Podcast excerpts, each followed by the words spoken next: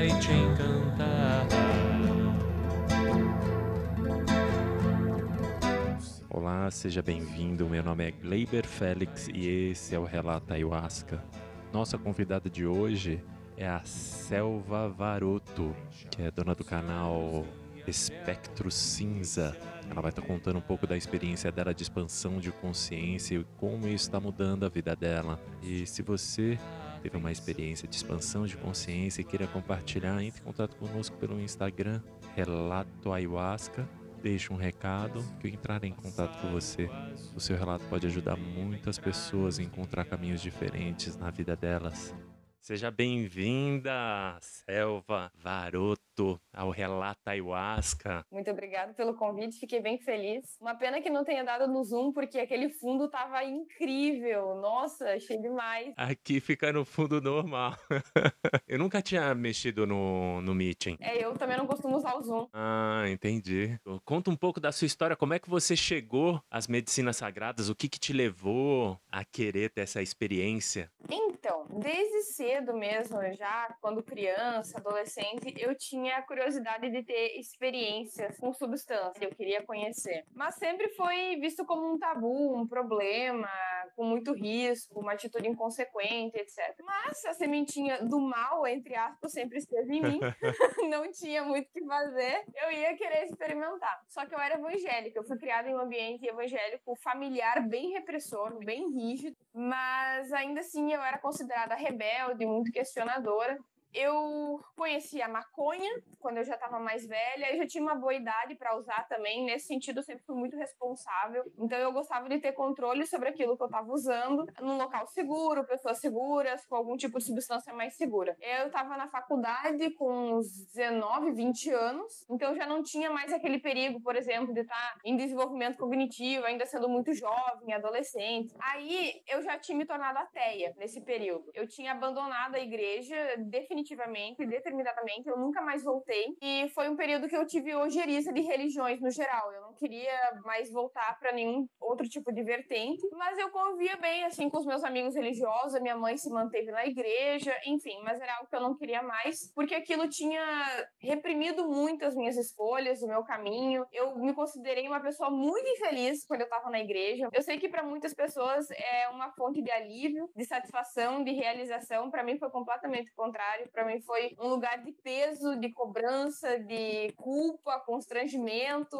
Foi péssimo para mim, assim, no geral. E aí teve um período que eu tava em São Paulo, que eu lembro exatamente de sentar no chão da cozinha do meu amigo, com quem eu dividi o apartamento, e eu falei para ele: eu não sei, tem algo em mim que tá faltando, algum tipo de contato espiritual mais profundo, e eu não tenho mais. Eu me sinto muito carnal, muito terrena, e eu acredito que exista algo que possa me possibilitar uma experiência espiritual novamente. Ele escutou aquilo e não me recomendou absolutamente nada, ele não me sugeriu nada, ficou quietinho na dele, e aí um tempo depois ele me apareceu com um convite para ir num encontro xamânico de ayahuasca. Aquilo para mim foi assim, uau, que convite diferenciado, assim, ele me deu de presente. Foi no Recanto das Andorinhas, em Campinas, em São Paulo.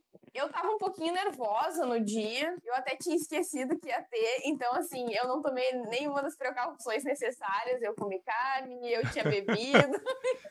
eu simplesmente fui. Eu nem lembrava do que podia ou não podia fazer. Ainda assim, eu estava muito disposta, porque eu já tinha experimentado cogumelos alucinógenos antes. Só que com os cogumelos, eu nunca tinha feito nenhum tipo de ritual de introspecção. Então eu tomava de um jeito mais, como eu poderia dizer? Recreativo. Criativo, herético, blasfemo. eu chamo assim hoje em dia, embora eu seja ateia. Era do jeito mais blasfemo, assim de um jeito mais secular. Eu não conhecia o potencial do cogumelo e nem mesmo da ayahuasca. Eu também até me sinto agradecida por não ter lido muito sobre, porque eu não acumulei expectativas a, respeito da experiência. Então eu fui nua e crua, sem colocar expectativas do que os outros tinham passado, vivido, etc. Não, eu fui com a minha própria experiência, com o meu próprio potencial. Aí um dia a gente pegou uma van, chegamos lá, eu respondi um questionário a respeito das minhas possíveis doenças, de algum problema psicológico ou cognitivo que pudesse ter. E eu não tenho nenhum histórico de borderline, esquizofrenia, nada assim na minha família também. Eu só tomo antidepressivos hoje, que é a cetralina. Naquele período, se não me engano, eu não tomava ainda. Aí eu respondi, nos reunimos, nós tínhamos umas 100 pessoas, mais ou menos, em que sentamos em círculo, algumas pessoas usaram os colchonetes, outras pessoas ficaram sentadinhas, as mulheres ficaram do lado, homens do outro. Eu já comecei a gostar bastante da organização deles, porque realmente dava para perceber que era sério e muito disciplinado. E era isso que eu buscava. Eu não ia ali para fazer uma festinha, uma rave, nem nada. Inclusive, o próprio organizador chamou atenção para isso, de que era um ritual espiritual, não era algo recreativo, como se fosse uma festa. Nós tínhamos um altar na frente com várias figuras, entidades de religiões diferentes. E aquilo também não me incomodou, embora eu fosse ateia, eu já tenho uma percepção um pouco mais naturalista do, do desenvolvimento das religiões. Fizemos uma fila, fomos pegar um copinho com um gole. Fiquei um pouquinho nervosa, assim, aquele. A ansiedade, né? Tipo de ansiedade Sim. típica. É, nada demais, mundo. assim. Eu até que tava bem calmo em comparação com outras pessoas, porque eu sei que algumas têm bastante medo. Ah, eu vou e não vou voltar, alguma coisa assim. Oh. É normal ter um pouco de medo. E aí Aí comi uma frutinha logo depois. Eu achei o gosto horrível, inclusive de cogumelo. Eu detesto o gosto de cogumelo. Meu Deus, eu digo que tem gosto de com todo respeito. Aí se alguém se ofender, a gente tem gosto de lixo. E ai, nossa, muito ruim. E aí a gente sentou. Tinham caixas de som enormes atrás da gente. Algumas pessoas tinham até uns mini tamborzinhos e uma fogueira gigantesca no meio, assim. Lindo, lindo. Foi num sítio. O tema da reunião dessa vez era de ancestralidade. Coincidentemente, eu já estava pensando sobre esse assunto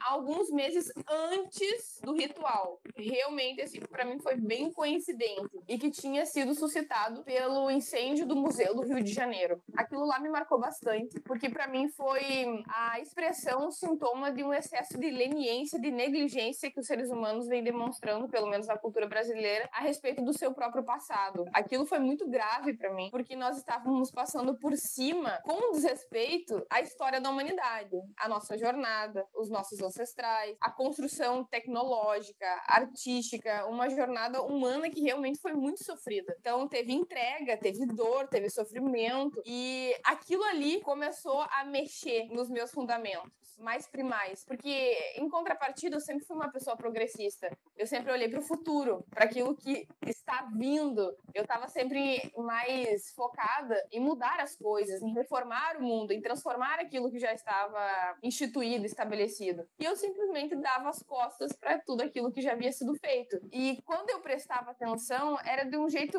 mais superficial, mais naturalista. E esse incêndio do museu me tocou bastante. Eu fiquei mal, eu, eu entrei num estado de melancolia que eu não imaginei que eu fosse entrar. Nesse dia específico da ayahuasca, o culto se voltava para fazer as pazes com a grande mãe e com o grande pai. Eu sempre tive uma relação excelente com o meu pai. Meu pai, eu sempre digo que é um deus na minha vida, ele é maravilhoso, é um ídolo para mim, eu acho ele incrível, mas a relação com a minha mãe sempre foi muito espinhosa. Anos e anos de ressentimento, dor, angústia, angústia, foi muita humilhação, repressão, agressões físicas. Realmente a minha relação com ela sempre foi muito difícil. A narração ia de acordo com o desenvolvimento da ayahuasca também na sua mente. E quando eu tive que enfrentar o grande pai, nossa, foi prazeroso, foi simples, foi agradável. E eu lembro que em dado momento eu até pensei assim, nossa, agora tá muito bom. Ai, mas vai chegar a grande mãe. Meu Deus. Ai, sei que isso vai ser muito difícil. Eu tava meio nervosa, assim, já na expectativa de que não seria fácil, mas eu queria muito que acontecesse. Quando chegou no momento de enfrentar a minha mãe e aquele momento de aceitar que ela era maior, mas não necessariamente superior a mim, que ela vinha antes de mim e que ela tinha um acúmulo de experiências e de sabedoria, apesar de não necessariamente ter o conhecimento formal, toda a educação, que inclusive me tornava muito arrogante, aquilo foi me desmontando aos pouquinhos, em que a gente tinha que reconhecer que havia alguém do nosso passado que tinha pavimentado o nosso caminho de qualquer forma e que tinha dado o seu melhor, embora não fosse perfeito. Aquilo assim foi esclarecendo as coisas e abrindo as portas da minha generosidade de compaixão pela minha mãe e pelas outras pessoas que já vinham vindo. Isso me possibilitou fazer as pazes com não só o meu passado, com o passado que eu construí com a minha mãe, mas com o passado da humanidade. Hoje eu estou em paz com tudo que já foi feito. Eu posso ter um olhar crítico, posso observar como foi, mas não tem mais aquele peso, aquele ódio que orbitava a minha relação com ela, tanto com aquilo que a humanidade já cometeu antes contra outras pessoas. Eu lembro exatamente do momento muito pesado para mim em que eles trouxeram à tona tudo aquilo que a minha mãe tinha contribuído para mim, porque eles estavam falando a respeito de contribuições tanto da mãe quanto do pai em relação à nossa personalidade, nossos gostos, nossos interesses. E esse foi o primeiro momento da minha vida que eu me dei conta de que todos os meus interesses e gostos artísticos, a minha veia artística tinha vindo dela. Que parecia que era óbvio. Minha mãe, ela é artesã, ela sempre pintou quadros, ela sempre fez tapeçaria, macromê, crochê, cachepô, todo tipo de arte artesanal, ela sempre tinha feito. E hoje eu sou bailarina, eu gosto de maquiagem, cinema, enfim, eu sou apaixonada por arte, é uma das minhas bases realmente, são aspectos fundamentais da minha vida. E eu nunca tinha me dado conta. E eu sempre tinha desprezado a minha mãe, na verdade. Eu tinha uma visão de que a minha mãe era necessariamente boba, tosca, patética, tola.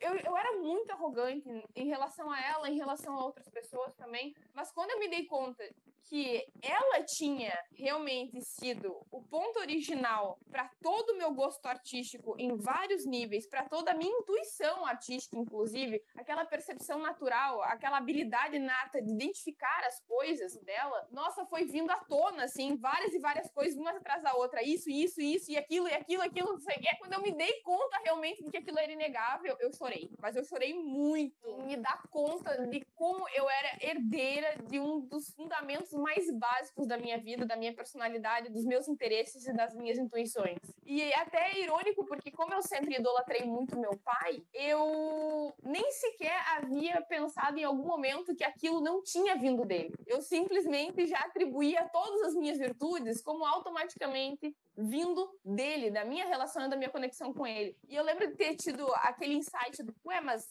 isso não é do meu pai. De onde isso veio? Aí que eu me dei conta. É como se estivesse desvendando absolutamente todos os caminhos da minha personalidade, das minhas influências. A partir de então, a minha relação com a minha mãe nunca mais foi a mesma. Nunca mais. Porque eu entrei em um processo transformador de perdão em relação a ela. Em que surpreendentemente, durou cerca de um ano de maturação de tudo aquilo que eu tinha passado naquele momento. Em que eu voltei para casa e eu ainda continuava tendo insights sobre o que tinha acontecido. Tinham determinados gatilhos e algo novo vinha. E foi indo, indo, indo. Aí passou um ano, eu voltei para minha casa, para os meus pais, eu fui visitá-los no interior lá do Rio Grande do Sul, em Carazinho. E ali eu encontrei minha mãe eu me dei conta, eu perdoei você. Ali eu me dei conta que realmente tinha algo de novo acontecendo na minha relação com ela. Em que eu comecei a ver a minha mãe não como um ser tolo, desprezível, medíocre, mas quase como se fosse uma deusa, sabe? Uma entidade de sabedoria, de conhecimento, de experiência, como se fosse realmente a expressão da divindade. Foi uma mudança totalmente transformadora. E de desprezo, eu passei a admirar minha mãe. De ódio, eu passei a amá-la profundamente. Hoje eu posso dizer que eu amo minha mãe que eu a desprezava, eu a odiava, eu sentia um ressentimento muito profundo da minha relação com ela. E a partir da ayahuasca, eu notei que houve uma espécie de reformulação de perspectiva, em que eu não esqueci absolutamente nada de ruim que aconteceu entre eu e ela. Eu lembro de tudo, tenho todos os detalhes, mas eu parei de prestar atenção nisso. É muito interessante como isso acontece? Você tirou o foco. Isso, tu tira o foco. Eu tirei o foco de tudo aquilo que não deu certo, do que não funcionou e passei a prestar atenção em tudo aquilo que foi bom, que foi de relevante e positivo que influenciou a minha vida. E eu também tive um momento que me marcou profundamente, que foi uma visualização, vocês chamam de miração, certo? Sim. E não foi exatamente uma alucinação. Em que eu tava sentada e aí eu olhei pro lado e eu vi uma fila de pessoas. Enorme, enorme, enorme, que ela não parava. E aí aquela era a jornada, o fio da humanidade. Todas aquelas pessoas foram se juntando uma a uma e entraram em mim. Eu lembro que naquele momento eu, o que foi isso? Eu me senti o um avatar, sei lá, eu tava incorporando a história da humanidade inteira em mim. Eu, como assim? E aí, esse foi o momento também de esclarecimento e de recuperação do meu propósito com a humanidade. Porque eu sempre fui uma pessoa, como eu disse, preocupada com o futuro, com as próximas gerações. Sempre me preocupei com isso. Mas nesse momento eu me religuei com todo o ciclo da vida, em que eu me senti grata e honrada pelo passado e responsável e comprometida com o futuro. Então eu liguei absolutamente todos os nozinhos da minha trajetória aqui na Terra. Eu diria que, em certa medida, foi muito bom que a humanidade tenha passado pelo iluminismo e dado essa oportunidade das pessoas serem independentes, que elas possam cortar os seus laços com seus antepassados, com seus ancestrais, com certas obrigações tribais e culturais que possam prejudicar os indivíduos, mas também, em contrapartida, acabou desligando as pessoas desse tipo de comprometimento, de fazer com que elas se sintam parte de algo maior. E nesse momento eu consegui religar aquilo que eu tinha perdido, o que muitas pessoas perderam, que ainda não conseguiram religar, e que atualizou completamente o meu senso de propósito com o mundo. Hoje eu não me sinto mais sozinha. Simples assim. Eu consigo dizer que eu amo os meus pais, que eu amo a minha família, que eu sou grata pelos meus ancestrais, inclusive aqueles que não fazem parte da minha linhagem bio, é, biológica. Isso não importa. Na verdade, eu sou grata por todo o esforço da humanidade em ter me trazido até aqui. Graças a ter a internet, direitos humanos, direitos trabalhistas, arte, todas as possibilidades que eu tenho, todo esse conforto, foi porque muita gente trabalhou, se sacrificou, se entregou, negou, enfrentou, morreu. Nossa, foi tudo tão vasto e fascinante. Assim, nunca mais você é a mesma pessoa. Isso faz três anos. E eu quero tomar de novo. Ah, é? É, já faz bastante tempo. Você só tomou uma vez? Só foi uma vez. Mas isso eu achei interessante, assim, que você estava falando que demorou um ano aí para você digerir tudo. E isso é muito importante, assim, porque, vamos dizer, entre aspas, não tem nenhum problema profundo. Então, tem pessoas que têm problema, que sofreram abuso, ou tem problema com alcoolismo, ou tem problema com algum tipo de vício, e aí acaba indo com muito mais frequência. Mas isso que você fez de ficar um bom tempo é um tempo bom para se refletir daquilo que a gente passou. Como você estava falando, é, é, incrível, né? A gente tem muita capacidade de olhar mais o ponto ruim nas pessoas. A gente esquece de olhar o que aquela pessoa tem de bom para oferecer, que ela não é só aquela coisa ruim. Então, hoje eu vejo que é uma percepção que o ser humano está tendo aos poucos. Eu percebo que as pessoas estão criando uma certa consciência e responsabilidade pessoal com a outra pessoa. Começa a pegar mais leve, não ser tão agressiva, tão incisiva, né? Então, eu tenho uma subnarrativa com a minha mãe que eu acho muito interessante. Eu escutei dela por anos e anos, assim. Eventualmente ela citava: Ah, o meu irmão, fulano de tal, pediu perdão pro pai. Ah, o meu irmão, fulano de tal, pediu perdão pro pai. E aí eu ficava: Que evento é esse, meu Deus, e pedir perdão na família? Qual que é o sentido disso? O que que a pessoa fez de tão ruim, assim, inaceitável, que tem que pedir perdão pro pai, pra mãe em algum momento? Simplesmente teve um momento que eu cheguei e pedi perdão pra minha mãe também. E aí eu pensei, eu não acredito! acredito que eu repeti o tal do ritual de pedir perdão. E aí eu pedi perdão para minha mãe porque eu fui muito arrogante com ela, agressiva. Eu diria que principalmente muito soberba, muito incompreensiva com elas. E ela me perdoou, porque a minha mãe, apesar de tudo, ela ainda assim é amorosa, é compassiva do jeito dela, porque ela é muito durona. Inclusive por isso que eu vejo que ela é uma entidade, a grande mãe, que ao mesmo tempo que ela é compassiva, ela é furiosa, irracível, impiedosa. Mas depois de um tempo, e eu não imaginava que isso fosse acontecer, ela veio pedir perdão para mim também. E foi mais de uma vez em que ela reconheceu e disse que ela foi uma mãe dura para mim, que ela foi difícil, mas eu já tinha perdoado ela há muito tempo. E aí recentemente viralizou o meu relato, né, que foi assim que tu me descobriu, e eu não imaginei que fosse viralizar tanto assim. Aí eu comentei com o meu ex, nossa, eu acho que dessa vez não vai dar para escapar. A minha mãe vai ver isso aí. e ela viu. Ah, é? Ela viu o relato e ela mandou mensagem para ele e para mim. Meu Deus do céu, a Glenda tomou aquele chá de maluco.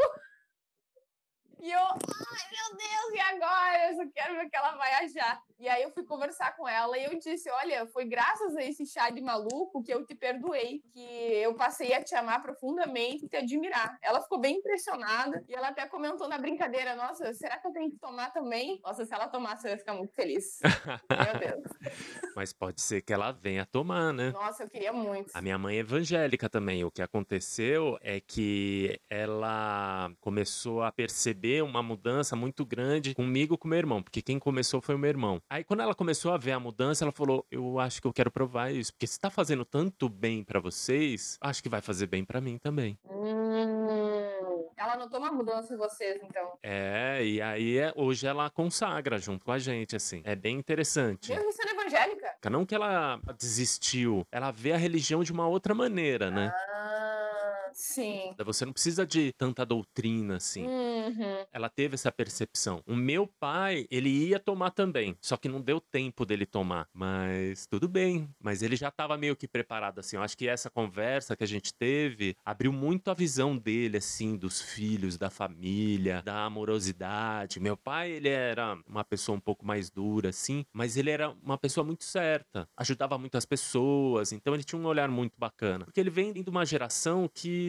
não teve tanto amor quanto a gente teve, não percebeu o amor como a gente tá percebendo hoje, né? É muito diferente. É como você fala, a gente não pode julgar, tem que ver o que, que ele deixou de bom, como você viu da tua mãe. O que, que ele fez com aquilo que ele recebeu? Exatamente. O meu pai, ele também teve uma vida muito dura. Ele começou a trabalhar com 13 anos de idade, o pai dele abandonou. Depois, ele começou a beber. Ele trabalhou muito, assim, ó. Eu sempre digo, meu pai trabalhou feito um animal a vida inteira, sempre sendo extremamente honesto, muito correto. E ele acordava apanhando de vara do meu avô todo dia de manhã para ir trabalhar. Nossa. E o meu pai não me criou dessa forma. Ele me criou de um jeito muito amoroso, compassivo, sempre muito afeito ao diálogo, em que ele olhava para mim e dizia: se em algum momento tu fizer algo de errado, se em algum momento acontecer alguma coisa e ficar com medo, venha falar comigo, me conte o que aconteceu, não minta para mim, nunca minta, que eu não vou brigar contigo, eu não vou te bater,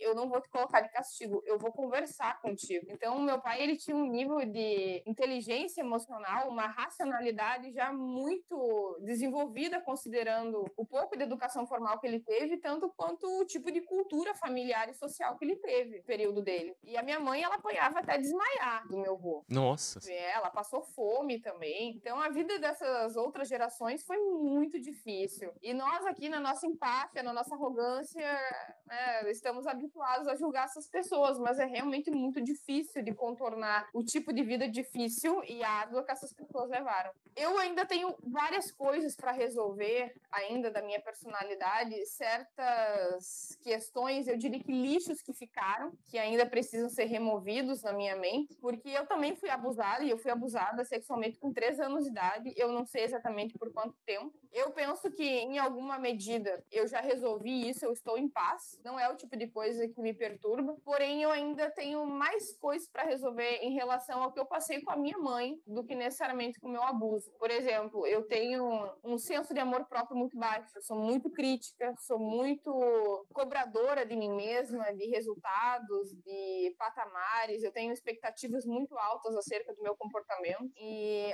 uma autoestima muito baixa, que muitas vezes acaba me colocando em relacionamentos bem questionáveis, assim, controversos, porque eu não tenho um amor próprio muito bem desenvolvido, justamente porque eu não tive isso, eu não fui amada na minha infância, pelo menos não de um jeito que eu pudesse captar, porque às vezes as pessoas nos amam, mas não da forma como a gente precisa ser amado, não do jeito que a gente consegue captar exatamente. E esse amor que eu recebi, eu hoje em dia consigo captar, mas muito lixo acumulado ficou. Independentemente do que tenha acontecido, eu sei que eu ainda preciso resolver certas coisas e eu pretendo ainda tomar outras vezes. Ah, sim. É, eu já tomo já faz um tempo, mas eu sempre falo assim que ayahuasca é igual arqueologia, né? Você vai desenterrando ali, quando você vai ver, tem um universo ali embaixo, né? Então, quanto mais você vai desenterrando, mais você vai descobrindo sobre você mesmo, sobre vários questionamentos. Mas uma coisa que você estava falando agora sobre esse amor, não é só você. Poucas famílias conseguem passar isso. O que é o verdadeiro amor? Porque o ser humano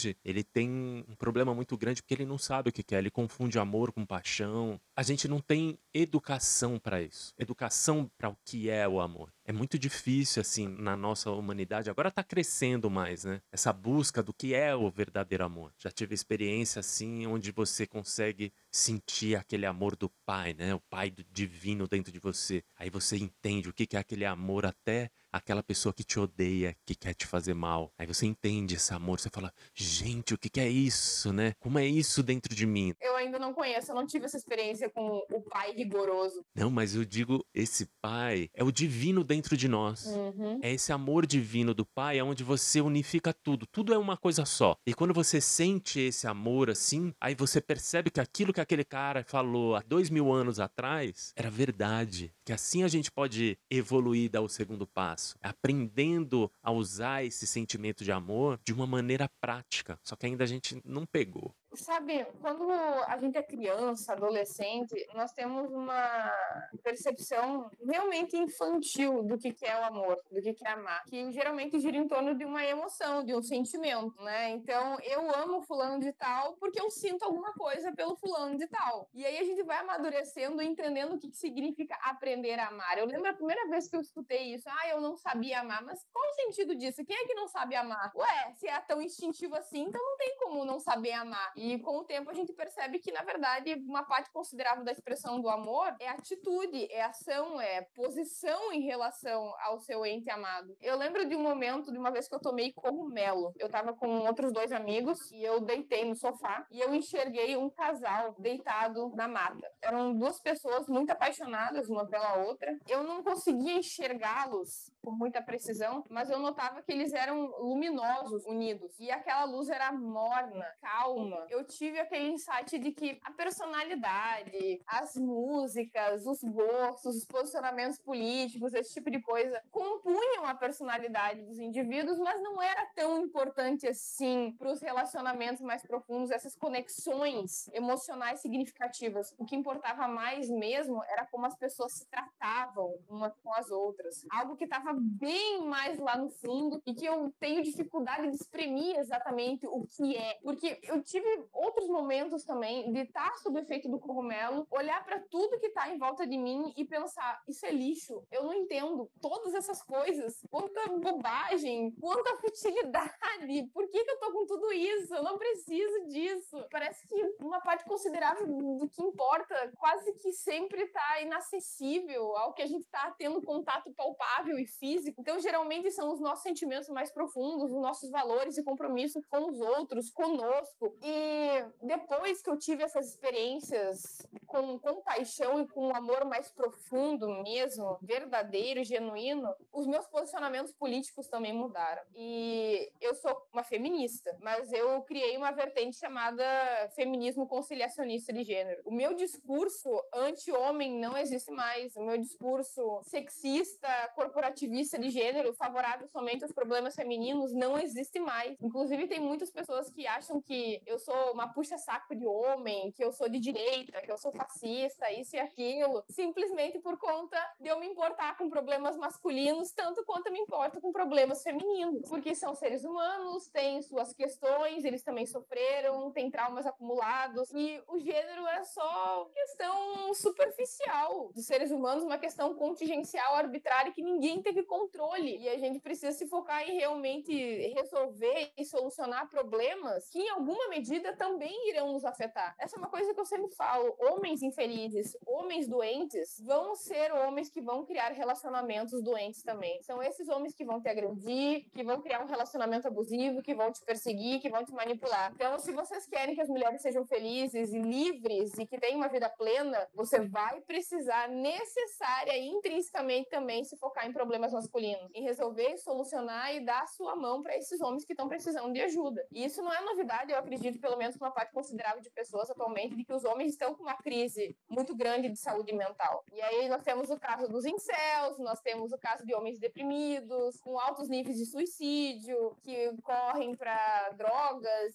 álcool, enfim, porque veja, eu acho que é bem interessante pontuar que a forma como os homens lidam com a depressão é diferente de como as mulheres lidam com a depressão. As mulheres, elas são mais passivas, costumam ser mais tristes durante o processo depressor. Os homens, eles lidam de um modo mais ativo, mais irritadiço. Então, enquanto as mulheres choram, os homens brigam. Eles procuram briga. Eles são agressivos. Então, o homem, quando ele é abusivo fisicamente, ele não é necessariamente maligno ou apenas maligno. Ele é uma pessoa em sofrimento. É uma pessoa que está em dor. Além de que eles também são mais ativos. Olha só, os arquétipos aí se manifestando, né? Enfim. Mas os homens, eles se manifestam de um modo mais ativo, inclusive para lidar com o sentimento depressor. Inclusive, uma das dicas, um dos conselhos de certos psicólogos para que os homens consigam lidar lidar com a depressão não é somente conversando com uma pessoa, expressando seus sentimentos, porque é algo que as mulheres naturalmente já fazem, mas praticando um determinado esporte, algum tipo de luta, fazendo coisas ativas para que eles consigam lidar também com a depressão. Então, hoje em dia, eu me foco também em problemas masculinos, não somente problemas femininos, graças à ayahuasca, graças ao cogumelo, graças a esse contato com a compaixão que eu desenvolvi a partir deles. Oh, e posso falar uma coisa para você? Pode, pode. O, o verdadeiro sexo frágil hoje tem muito em mente que é o homem. Eu participo, já participei, agora eu não estou participando muito de sagrado masculino. Então a sua geração já está um pouco melhor, assim, que conversa muito mais, é um pouco mais uhum. aberto. Só que a minha geração, essa geração anterior, ela tem um problema gravíssimo, porque o homem, ele não fala aquilo que ele está sentindo. Ele tem dificuldade de falar para a mulher, ele tem dificuldade de falar com um amigo. Já teve casos aonde nesse grupo, como é um grupo fechado e tudo que for falado ali vai ficar ali dentro, não vai ser julgado, ninguém vai brincar com seu sentimento. Né? Teve um rapaz que ele falou: Cara, eu tenho um grupo, eu tenho muitos amigos, eu tenho tudo, mas eu não consigo conversar com nenhum deles, porque eles vão me julgar, vão tirar sarro da minha cara, eu não quero isso, por isso que eu vim nesse grupo. Então, essa dificuldade de falar e ser acolhido e ser acolhido não é você perder a sua masculinidade, nem o outro. É simplesmente você ter esse amor pelo outro, por aquilo que ele está passando. Porque um dia você também pode passar. Ele também pode te acolher. Isso agora já está modificando um pouco mais, assim. Porque como está existindo muitos grupos de sagrado masculino, acho que está abrindo um pouco da mentalidade dos homens que estão querendo se melhorar como pessoa, né? igual você é uma mulher, eu tenho que saber me relacionar com você. Eu tenho que me relacionar com você com amor, não te usar como objeto sexual, que acontece muito hoje ainda. Então essa mudança de paradigmas que a gente tem que olhar, tem que respeitar, tem que saber amar. Né? As pessoas acham que o amor é você plantou e deixa ali. Não, o amor você tem que ficar regando todo dia. Pode até ser chato, mas não, a gente tem que fazer todo dia, ir lá, rega um pouco, cuida, porque amor é isso. Se você deixar, ele morre. E eu fiquei bem feliz assim com esse retorno do público masculino em chegar e me dizer que está menos misógino, menos machista, menos sexista com esse meu discurso mais conciliador. Veja só, por muito tempo, pelo menos nos últimos 10 anos, houve uma tentativa de maior diálogo dos homens com as mulheres em questões a respeito do feminismo, das políticas públicas, da moral. E quando havia uma certa divergência intelectual, moral, política, grupos grupos reagiam muito mal, o que é normal. O comportamento de massa exige muita coesão e costumeiramente agem de modo beligerante. E quando alguns desses homens tentavam discutir a respeito de algumas das suas pautas masculinas, e que inclusive em alguma medida também eram responsabilidade das mulheres, elas reagiam muito mal, dizendo que isso não era problema delas, que o feminismo não tinha que resolver problemas que não eram delas e que os homens deveriam criar o próprio movimento. Infelizmente, invariavelmente eles criaram, né? Eles criaram o próprio movimento. Hoje são os Red Pills, em algum nível existe a intersecção com os incels. Então, muitos desses homens são misóginos, eles são machistas e acabaram se fechando em uma bolha em que somente a perspectiva deles é levada em conta. Então, tem muita pseudociência, muito viés ideológico, muita interpretação mal feita, muito testemunho viciado. Então, eles são pessoas que só escutam umas às outras. Foi isso que eu tentei romper. Eu criei uma ruptura de polarizações. Então, eu tento, na medida do possível, fazer com que essas pessoas percebam que existem interesses compartilhados e que, à sua maneira, acabam tendo que lidar com os efeitos e consequências dessas relações que são desiguais. E muitos desses homens falam comigo me agradecendo que minha abordagem tem ajudado para que eles sejam menos misóginos, sexistas e que, graças a mim, até mesmo conseguiram sair da Red Pill, conseguiram sair desses grupos masculinistas e construir um relacionamento saudável. Ah, agora eu tenho uma namorada, eu estou noivo, eu não sou mais misógino da mesma forma que eu era, eu consigo ter contato com ideias e perspectivas distintas que correspondem ao feminismo, mas que antes eu era completamente fechado. E eu fico até muito surpresa, porque apesar do nível de polêmicas em que eu me envolvo, eu não recebo ameaças das pessoas, o que é extremamente comum na internet. Quando tu é um influencer, quando tu quer dar os teus posicionamentos morais filosóficos, é comum que tu seja ameaçado. Que as pessoas digam que te odeiam, que vão te matar, que elas sabem onde você mora, que eles conhecem seus pais, etc. Eu nunca recebo esse tipo de mensagem. Então eu sinto que eu tô sendo muito eficiente, muito eficaz na minha semeadura de compaixão, de amor e de racionalidade, porque as pessoas estão me retribuindo isso em troca, a partir disso que eu tô plantando na vida delas. E eu há muito tempo já falo sobre cogumelo, ayahuasca, algumas pessoas têm começado a tomar e vêm e me agradecem também, foi uma excelente experiência. Nossa, assim, não tem comparação com o nível de transformação que isso causou na minha vida, em vários níveis. Ah, imagino. Parabéns. E olha, o teu trabalho é muito incrível, assim, né? Apesar de ser polêmico, mas eu acho que precisa ter alguém no meio ali pra apaziguar, né, cara? Falar, ó, oh, gente, vamos botar o pé no chão, não é bem por aí, isso daí não é tão real como você tá pensando, né? Eu sempre digo que alguém precisa fazer o trabalho sujo. Eu sei que o meu posicionamento não é majoritário. Eu sei que o meu posicionamento não corresponde ao status quo desse tipo de discussão, mas eu sei que ele é necessário e que a gente precisa avançar, porque o que é comum geralmente acontecer a partir do surgimento de grupos identitários ou de algum tipo de ativismo é gerar um ciclo de ódio perpétuo, em que algumas pessoas são oprimidas e perseguidas e desfavorecidas, elas surgem em algum momento, tentam avançar, conquistar seus direitos, mas através de muito ódio. O ódio é um sentimento muito ativo, ele é prático, ele quer causar alguma coisa. Ao contrário do amor, que naturalmente ele acaba sendo mais passivo, inclusive tem dados, científicas a respeito disso de que realmente o ódio é um sentimento muito mais ativo, ele tem o desejo de causar mal contra aquele objeto, o foco do seu ódio. E o amor, em contrapartida, ele é ativo, mas não tanto quanto o ódio. Então, em contrapartida, depois essas pessoas que foram oprimidas vão querer oprimir, ou pelo menos elas se sentem no direito, que elas foram oprimidas antes. Então, elas têm o sentimento de revanche, de vingança, de que isso é meu agora, é a minha vez. Só que aquelas pessoas que anteriormente supostamente oprimiram vão sentir que estão perdendo espaço. Ou seja, aquilo é meu e não é mais, mas eu quero de volta. Então elas reagem mais uma vez. E aí, quando a gente percebe, nós estamos em uma terceira, quarta geração Sim. de pessoas em uma situação perpétua de revanchismo e de punitivismo e de vingança. É isso. É literalmente esse é meu foco. É isso que eu quero acabar. Essa é a minha tentativa. É, e é um trabalho muito bonito. É, é, é cansativo, né? Porque você deve escutar cada coisa que, pelo amor de Deus, é. eu não tenho paciência. Eu ainda sou jovem. É, graças a Deus. Eu ainda posso sofrer. Eu já não tenho mais paciência, Exatamente. não. Exatamente. É que eu falo assim pro pessoal. Ó, gente, eles são pessoas jovens. Eles são assim, é natural do comportamento jovem. E aí, às vezes, as pessoas elas ficam mais velhas, elas vão ficar mais passivas. É. Não se preocupe, não tem problema. Deixa isso pra nós, os jovens. Aí depois, óbvio, a gente substitui também. Agora a pessoa ela tá mais velha, ela pensa, ah, ela já fez a sua parte. Deixa ela lá quietinha na boca. Exatamente. Apesar que eu não fiz muita coisa, não, sabia? Tu acha? É, eu sou o garoto da década de 80. É, na década de 80 eu acho que a galera não pensava muito, não. Não, não tinha essa consciência como tem hoje. Já é muito bonito. Eu não sou nada saudosista. Eu acho que o, o ser humano hoje está evoluindo muito mais, assim. Eu vejo até muitos garotos, assim, novos que falam sobre sentimento, que conseguem se expressar muito bem do que eu não conseguia naquela época da idade deles, né? Então acho que é uma melhora que está havendo na humanidade, apesar que ainda falta muita coisa para tirar essas, essas rebarbas, a humanidade caminhar, assim, de uma maneira mais sadia, né? Eu também tenho uma percepção bem positiva do presente e também do futuro. Sim. Eu tenho uma perspectiva muito boa, assim, em relação aos valores, em relação à saúde mental, no geral, a qualidade de vida que também melhorou, aumentou muito. Realmente, eu sou bem positiva em relação a isso. Sabe, eu vou te falar uma coisa que eu acho muito estranha. Depois da ayahuasca, parece que virou uma chave cognitiva em que parece que até mesmo o álcool às vezes parece que ativa. Isso é muito estranho. Eu nunca imaginei que isso fosse acontecer, porque olha só, tá, tomei ayahuasca, passei a enxergar o uso da substância como um ritual espiritual introspectivo. Cogumelo, a mesma coisa.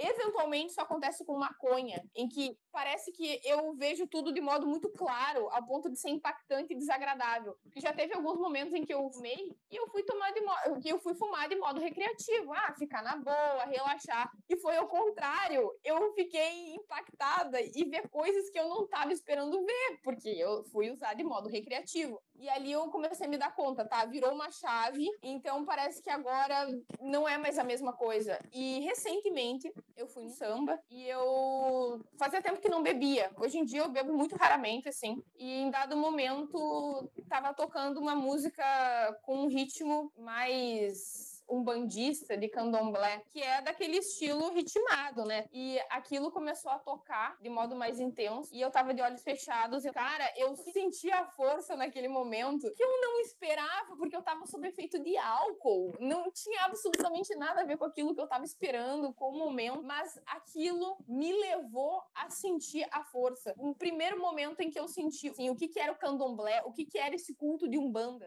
Incrível. Então, assim, realmente parece que a ayahuasca virou a minha chave cognitiva nesse aspecto. Então, às vezes, não é necessariamente o tipo de substância que é importante, mas também o clima, o ambiente, o tipo de música, o contexto que te leva a tal objetivo. Dependendo do contexto que você está inserido, dependendo das músicas, ela vai te causar um efeito. Então, a única coisa é sempre prestar muita atenção nas músicas que você está ouvindo ali. Uhum. Eu já tive experiência assim, foi com as chavorãs e elas puxam rezo da Umbanda. Na hora que elas chamam essa energia, você fica impactado. Você fala, eita, você sente essas entidades trabalhando ali. Então, é esse momento onde você tá com a consciência expandida que quando você chama, Uhum. bem, né? Só tem que estar preparada. Realmente, tem que estar preparado. Eu lembro que teve um momento que eu tava de cabeça baixa, assim, toda concentrada no ritmo da música. E aí eu tava realmente muito envolvida com aquilo, eu tava sentindo prazer. Eu lembro que o momento que eu senti que era aquilo que geralmente as pessoas da Umbanda e do Sim. Candomblé sentem, eu sorri. Eu dei um Ah. sorriso largo, assim, do tipo, ah, são vocês, agora É, eu entendi. exatamente. E aí, nesse momento, meu amigo do lado, meu Deus,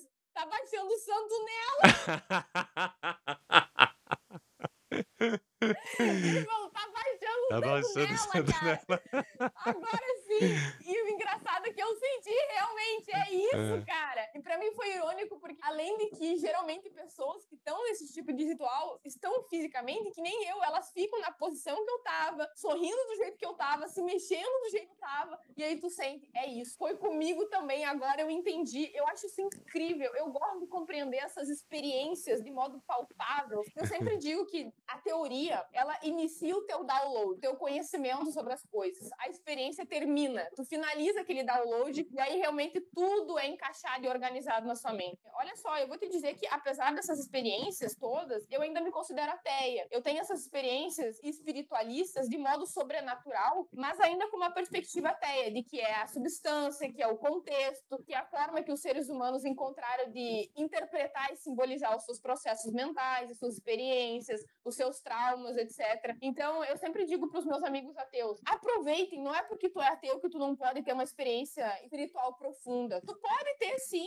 inclusive tirar muito proveito dela, é ter ótimos insights existenciais sobre a sua vida, sobre os seus É. sentimentos, entrando e saindo de modo ateu. Tu não precisa voltar acreditando em absolutamente nada metafísico. Aproveitem esse tipo de experiência que vocês vão sair ganhando. Abandone esse preconceito ateísta antirreligioso. Exatamente. Porque, ah, eu sou ateu e não tenho nenhuma experiência, então você se posiciona dentro de uma caixa. Isso é muito ruim. O grande lance é você não estar dentro de caixa nenhuma. Uma coisa que você acredita, ok, e tá valendo. Você vai lá, participa, tem a experiência, tem uma percepção melhor. Se você não acredita em Deus ou deixa de acreditar, é outros 500, né? O importante é você, meu, sair dessa caixa, Sim. né? Se segurar a paradigmas. Hoje eu, eu, percebo muito isso. Não ficar se segurando a muitas ideias. Eu sou bem cientificista. Confio bastante nas evidências científicas. É assim que eu baseio os meus posicionamentos. Inclusive, para o cotidiano, posicionamentos morais, políticos. Eu não me considero dogmática. Na verdade, eu tenho uma disposição, uma receptividade a mudar de ideia justamente por conta da atualização das evidências tendências que vão surgindo. Então, realmente, hoje parece que é tal coisa, amanhã pode ser outra. Então, tu tem que estar aberto à atualização das Sim. melhores evidências que vão surgindo, as mais atualizadas, as mais rigorosas. E eu sei que tem muita gente do meio ateísta, do meio mais cético, que tem essa perspectiva dogmática de que uma experiência espiritual, ela é necessariamente crente em alguma entidade metafísica. E não necessariamente. Pode ser simplesmente uma experiência de se conectar com algo maior do que você, algo sagrado,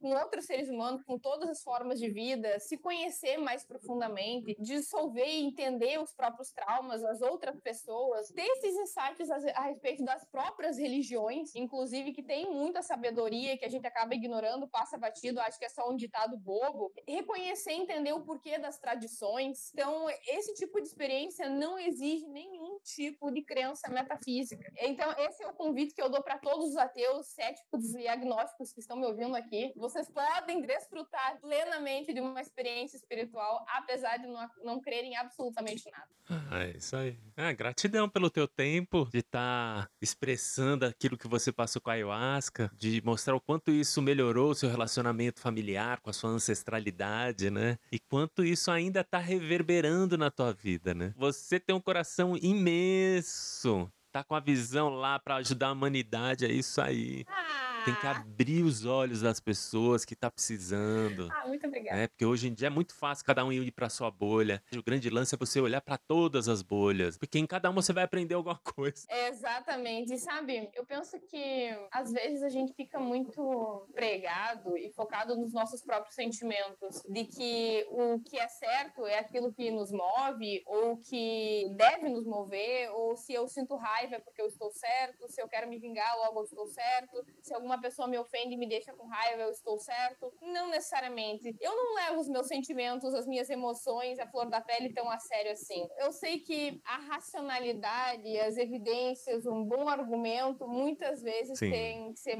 bem mais levado em conta, em consideração. Em que o que é bom é bom, sempre foi visto como bom e vai continuar sendo visto assim. Então é o amor, a compaixão, o perdão, a compreensão, a tolerância, inclusive contra aquelas pessoas que tu odeia odeia. Talvez principalmente contra aquelas pessoas que tu odeia. É, olha só, ironicamente, mesmo eu sendo ateia e ex-cristã, amai os vossos inimigos. Sim. E é realmente isso, pelo menos por atitude. Por mais que tu é. não tenha tanta empatia por determinadas pessoas, haja como se tivesse. Analise as situações, observe de modo racional, considerando o que, que realmente vai funcionar, solucionar e melhorar, resolver o problema dessas pessoas. O mais importante do que me satisfazer emocionalmente é resolver e solucionar problemas. É isso que deve estar em nossa mente. Então, não leve em consideração tanto assim as suas emoções, a flor da pele, a sua raiva, o seu ódio, o seu nojo. Isso não é tão importante assim quanto bons valores, bons sentimentos mais profundos profundos que vão ser perpétuos e perdurar ao longo do tempo. Mas é isso aí. Gratidão, meu anjo, pelo teu tempo. Vou deixar você tranquila, que você, eu acho que precisa correr aí, trabalhar, fazer os seus vídeos, tudo. Foi um prazer ter você aqui. Teu relato vai ajudar muita gente e a gente vai se falando. Eu que agradeço esse convite, eu adoro esse assunto. Tanto é que teve uma época no canal que todo mundo dizia: Nossa, caiu um cogumelo e ayahuasca de novo. Toda vez tu fala disso. Realmente foi uma temporada que eu falava direto, é um assunto que me tocou, revolucionou completamente a minha vida. E foi uma experiência prazerosa, foi muito prazeroso para mim. Sentimento de gratidão, de completude, de compaixão, foi inigualável, inexprimível, incomparável com qualquer outro tipo de experiência que ah, eu já tive imagina. na minha vida. Então agradeço mesmo pelo convite. Ah, gratidão, gratidão. E até mais. Então tá bom. Tchau, tchau. Muito obrigada. Tchau, tchau, meu anjo. A gente vai se falando.